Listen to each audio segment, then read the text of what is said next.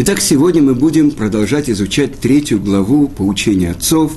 И сегодня будет э, у нас, мы будем учить высказывание раби Ханина бен Доса, ученика раби Йоханана бен Закая. И говорит Талмуд, что раби Ханина бен Доса э, был особенный человек. И до того, как мы будем учить, какие же главные слова сказал этот человек, я хочу, чтобы мы немножко э, услышали о нем, то, что говорит о нем Талмуд.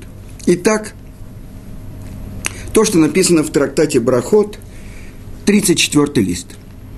Э, сказано, что Раби Ханина бен Доса, он учился у Раби Йоханана бен Закая. И как-то заболел сын Раби Йоханана бен Закая. И он – Раби Йоханан бен Закай, глава, Наси всего еврейского народа, обратился к Раби Ханине и сказал ему, Ханина, мой сын, попроси, пожалуйста, милосердие, чтобы мой сын выздоровел. И горячо помолился Раби Ханина бен Доса, прося милосердия, и действительно сын Раби Йоханана выздоровел. И сказал Раби Ханина бен Доса, если не извините, и сказал Раби Йоханан бен Закай, если бы не молился Бен Доса так горячо весь день, то на моего сына не обратили бы внимания. Спросила тогда у него жена, что, разве Раби Ханина бен Доса, он важнее, чем ты? Нет, он ответил.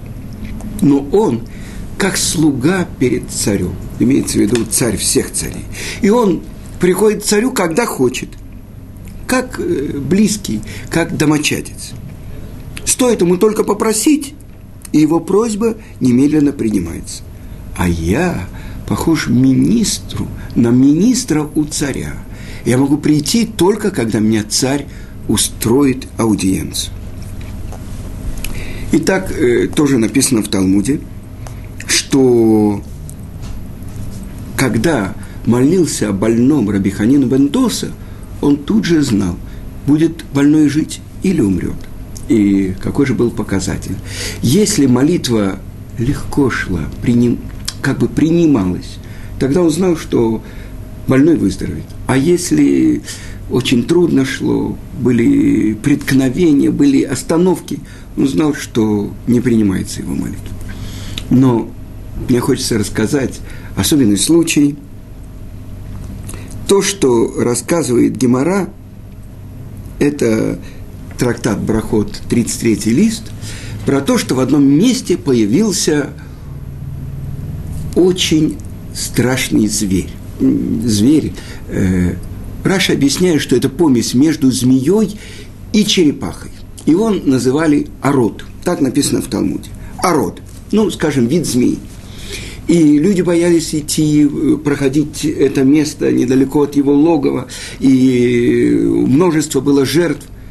И когда оказался в том месте Рабиханина Бендоса, попросили его защитить это место от этого страшного змея.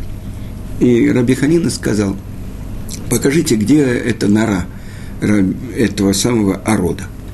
И он подошел туда, снял сандалю и сунул туда свою пятку.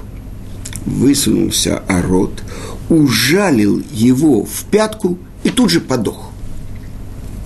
Э, комментаторы объясняют, что это не просто так произошло, а так как Творец защищает своего праведника. Сказано, что там э, наполнилась вся его нора водой, и он просто заклебнулся в этой воде, этот ород. Что сделал Раби Ханина? Он достал эту змею, взвалил ее на плечи и пришел в Бейт Мидраш, место, где учили Тур. И что он сказал? Дети мои, не ород умерщвляет, не эта змея умерщвляет, а грех. И тогда сказали люди, горе человеку, который встречает этого змея, орода. И горе ороду, который встречает Раби Ханину Бендоса, праведник.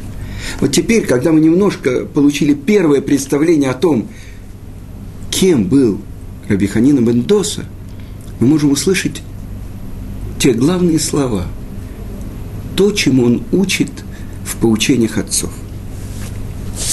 Раби Ханина Бендоса умер. Раби Ханина Бендоса говорил, «Коль шиират хето кодемет ле хахмато, хахмато миткаемет». Каждый, у которого страх, иратхе, страх перед грехом, предшествует мудрости, его мудрость реализуется устойчиво. Векольше хахмато кодемет лират хето, но тот, у кого мудрость больше, чем его страх перед грехом, эн хахмато мит каемет. Его мудрость неустойчива. Это первое то, что он сказал. И мы должны понять, что такое мудрость. Объясняет это Раши. Хохма, что это? То, что человек получает от другого источника мы думали, мудрец – это тот, кто мудр, да? А здесь мы, получается, тот, кто получает мудрость. Следующий этап получения мудрости – это делать свои личные выводы из того, что он получил. И это уже называется понимание. И третий уровень – это уже дат, соединение этой мудрости с твоей жизнью. И это откуда мы учим? Сказано в Торе. Ваяда Адам эт Хава. И познал Адам Хаву, и стали они единым целым, единой плотью. Так вот, когда эта мудрость, которую человек получил от другого, который сделал свои собственные выводы из того, что он получил, соединил это со своей жизнью так, что это стало эта мудрость реализовывается в его жизни. Так вот, то, что объясняет Рабиханина Мендоса. Если мудрость больше, чем страх перед грехом, она не сохранится. А если страх перед грехом больше, тогда мудрость будет устойчивой и сохранится. И теперь мы должны немножко разобрать, о чем идет речь. Вы знаете, э, страх можно было бы перевести и как трепет. Мы же э, современные люди не любим, мы боимся милиционера или боимся э, кого-то другого, человека другого. На самом деле написано так в наших святых книгах, что страх, он бывает двух видов. Первый – это страх перед наказанием. Человек любит самого себя, и он боится наказания. И объясняет это Рамхаль, хотя бы это страх, который э, у детей и у женщин. И хотя бы мы могли его достичь. То есть человек, чтобы остановил себя из-за страха перед наказанием. Но есть другой уровень страха. Это можно по-русски лучше перевести, как трепет трепет перед величием Творца. Когда человек осознает, что он маленькое и, в общем-то, ничтожное творение с очень ограниченным пониманием перед источником всей мудрости, тогда его охватывает страх и трепет перед величием Творца. Тогда он не совершает нарушения, потому что он не хочет совершить что-то, что будет неприятно в глазах Творца. Так о каком же виде страха говорит Раби Ханина Бендоса? О страхе греха. И с чем же сравнивает этот Талмуд? Приводит пример Талмуд. Человек говорит, я богат у меня есть столько-то и столько-то пшеницы, столько-то, столько-то масла, столько-то, столько-то вина. И спрашивает у него его собеседник, скажи, а склад у тебя есть? Все то, что у тебя есть, это замечательно. Но если у тебя нет хранилища, это ведь все пропадет. Так вот, тот, кто богат, мудр, рассудителен – но не боится греха, он не обладает ничем. И так сказано в конце книги самого мудрого человека, который был на земле, царя Шлому. Это сказано в Коэлет. По-русски мы пере... нам знаком перевод «экклезиаст». Что это значит «коэлет»? Лакхиль – это собрать. Когелет – это тот, кто собрал всю мудрость, которая была в мире. И вот он говорит про разные сует, пути суеты. И именно там сказано «Эвеля валим, Амар Коэлет». «Эвеля валим, аколь авель». Суета, сует. Вернее, это переводится по-русски как суета. А Хевель, помните, был Каин и Авель. Хевель – это пар, который выходит из уст человека. Объясняет Мидраш – семь раз в этой строчке Коэлет упоминается пар. Эвель – один раз, а Валим – как минимум два. Значит, уже три пара. Сказал Коэлет. Эвель Валим – два, а Коль – Авель. Итак, Эвель Авалим – три. Сказал Коэлет. Эвель Авалим, а Коль Авель. Шесть раз. Да? И тогда что получается? Объясняет э, комментарий эту строчку, что здесь говорится о паре. Но как? Мидраш объясняет. Представьте себе, на газ поставили одну кастрюлю, на нее поставили другую. И так семь кастрюль. Так вот, это пар, который выходит из последней кастрюли. То есть, это называется пар паров. То есть, суета-сует. Все, что сотворено, это суета-сует. А какой же вывод? Ради чего Творец сотворил все? И так завершает Коэлит царь Шломо свою книгу. Сов давар аколь нишма. В конце концов, вот что слушается. Это Элоким Тира, перед Творцом трепещи, у мицвотав шмур, его заповеди соблюдай – Кизе кола адам, потому что в этом весь человек. Так что же это значит человек, который обладает мудростью и не обладает трепетом и страхом перед грехом? Один человек красиво говорит, а после того, как он все сказал, мы смотрим, и вдруг он поступает совершенно не в соответствии с тем, что он говорил.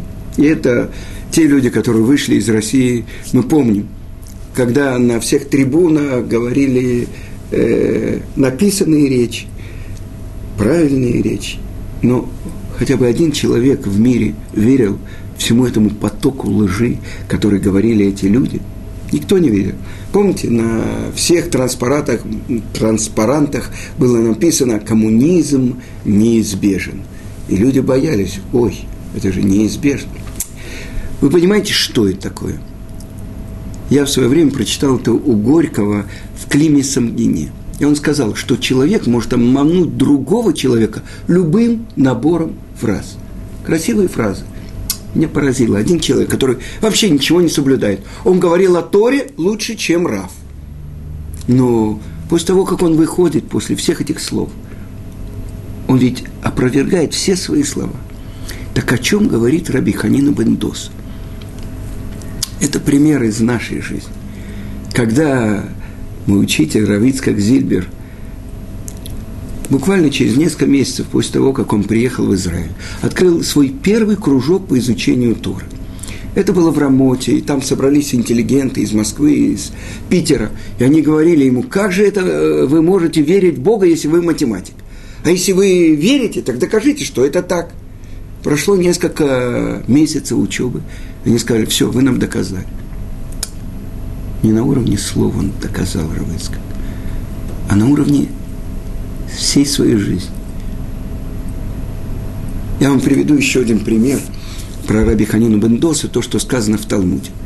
Одна колдунья наклонилась, чтобы взять землю из-под ног Раби Ханина Бендоса. А он ей сказал, бери, бери, ничего у тебя не получится. Объясняет Талмуд, что не полагался Раби Ханина Бендоса на свою праведность. Но он полностью принял в своем сердце – то, что сказано в Таре. Эйн от миливаду. Сказано более полная строчка. Нет ничего, кроме него. Э, Ваядата айом, вашевота аливавеха, тяшем гу аэлоким. Эн от миливаду. И узнай сегодня, и положи на свое сердце, что Ашем – это четырехбуквенное имя Творца. Он всесильный. Нет ничего, кроме него. Так что принял в свое сердце полностью Рабиханина Бендоса? Нет никого и ничего, кроме Творца. Колдунья Махшифа объясняет Талмуд. Так говорит Раби Йохадан в Талмуде, что колдуны Макхишим Памалия Шельмана. Как будто они отрицают всю иерархию, систему, установленную Творцом от самых высших духовных миров до последней песчинки, которая находится в нашем мире. Что делают колдуны? Они как бы ставят железный занавес между Творцом и нами. Отрицают это. Говорят, мы обладаем этими силами. Элоким – это имя Творца. Объясняет Шулханарух, пятый параграф. Такив убаль ехолет убаль коля кохот кулам. Могучий, обладающий всеми возможностями, являющийся источником всех сил. Это то, что они отрицают. Что же сделал Рабиханина Бендоса в тот момент, когда он сказал «Эн одмили воду»? Нет ничего, кроме него. Абсолютная реальность – это только один Творец. И поэтому делай, у тебя ничего не получится. Вы понимаете? То есть он разорвал, разломал, взорвал этот железный занавес, то, что делают колдуны. Он не полагался на свое знание Торы, на свои добрые дела. А вот этот страх перед Творцом, это принятие Творца как единственного источника всего, это отменило все колдовство. Я приведу еще один пример. Накануне субботы подошла к нему дочка и плачет – она говорит, отец, что я сделала? Ну, что ты сделала? Я залила в субботние подсвечники вместо оливкового масла уксус. И сказал Раби Ханин Бендос, ну в чем проблема? Тот, кто сказал и установил закон, чтобы горело масло, он сделает, чтобы горел уксус. Вы понимаете? То есть, другими словами, уксус или вода. Понимаете? По законам природы, в котором мы живем. Огонь заливается водой, вода э, не горит. Но так как Раби Ханина Бендоса, он смотрит на все то, это ведь четыре пра материи, из которых сотворен мир. Прах, вода, воздух и огонь. Так тот, кто установил, чтобы горело оливковое масло, огонь, который поднимает снизу наверх, он сделает, что и вода будет гореть. То есть уксус, то, что заливает огонь, будет гореть, если есть на это желание. И зажжены были эти свечи, и они горели, как огонь. Почему? Тот, кто связан с источником. Мы находимся в мире. Четыре стороны света. Верх-низ. Шесть направлений. Но есть точка схода. И в нашем мире это человек – но ведь все имеет корень. Тот, кто связывается с корнем, тот, кто полностью отменяет свое желание перед желанием того, кто его сюда послал. Если что-то невозможное перед ним. В свое время мы говорили про Раби Шимона бар Юхая, того, через кого мы получили тут четвертый уровень Торы, который называется суд, тайна, кабала – это то, что он получил от Раби Акивы. Так вот, когда такой человек, который полностью посвящает себя изучению Торы, он оказывается в какой-то пещере, написано взор, в пещере возле Лода. В пещере со своим сыном нет ни еды, ни питья, ничего. Как там можно жить? Если что-то невозможное перед Творцом.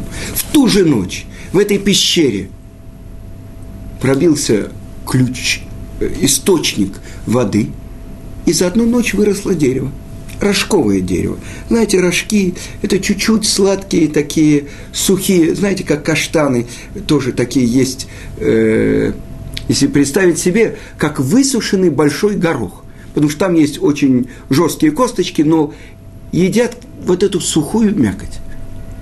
Так вот это то, чем питался Раби Шимон бар его сын Раби Лезер, в течение 13 лет. Да, но Талмуд, Талмуд говорит, в пятницу ради них на этом самом рожковом дереве вырастал финик. Вы понимаете? Тот, кто, для, чтобы в субботу выделить, и была у них особенная еда. А, одежды, что же они делали с одеждами? В течение дня они закапывались в песок в этой пещере, учили Тору, к ним приходил пророк Ильяу – а когда они вставали на молитву, они одевали одежды, чтобы одежда не обветшала.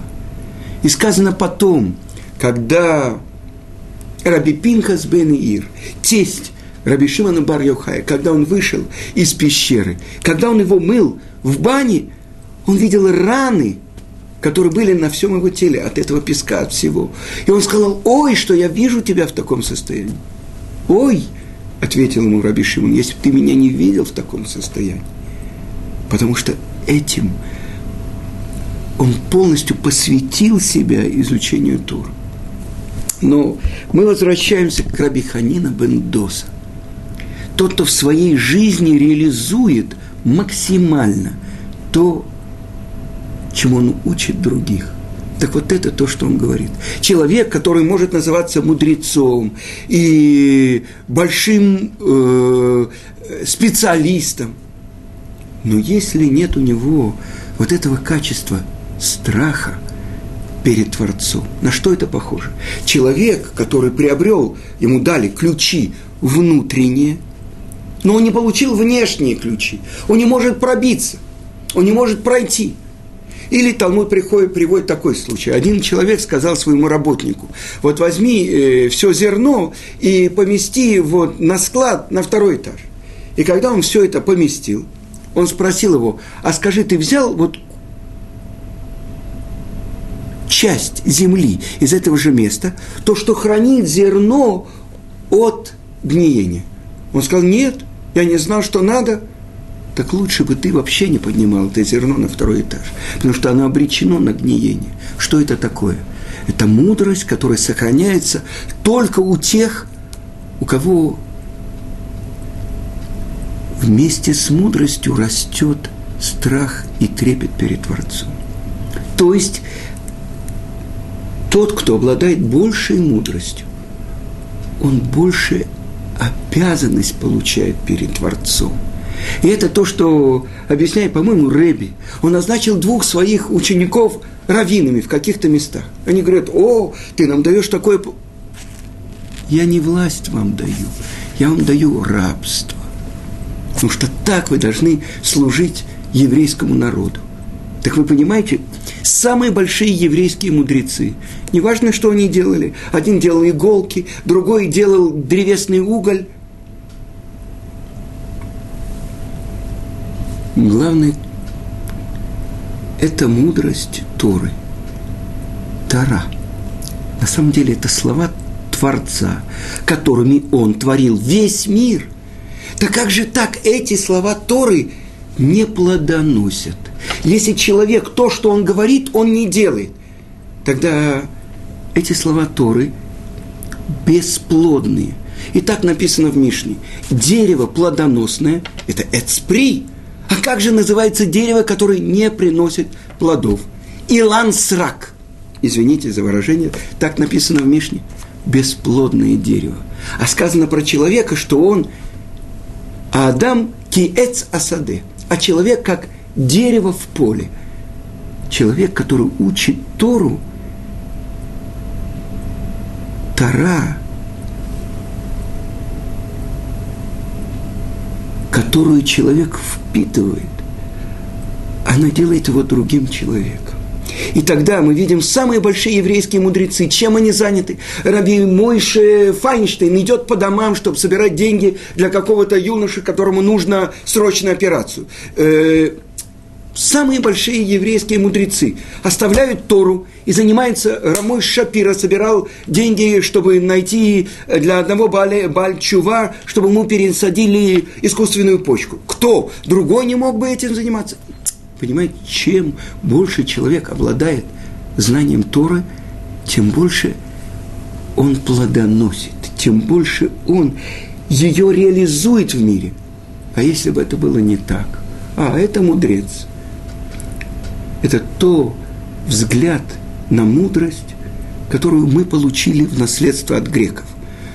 Любомудрие, философия. Я могу рассуждать на самые высокие темы мироздания. И это меня ни к чему не обязывает, потому что это вы меня оскорбляете, какое отношение это имеет к этой низкой реальности. Совсем по-другому. Это Тора. Тора, которую мы получили, гора, учение. То, как она должна быть реализована в нашем мире. И главные получатели Торы – это еврейские мудрецы, которые ее передают не только на словах, а через свою, всю свою жизнь. Но на этом я пока завершаю. На следующем уроке мы продолжим изучать слова Рабиханины бен Доса.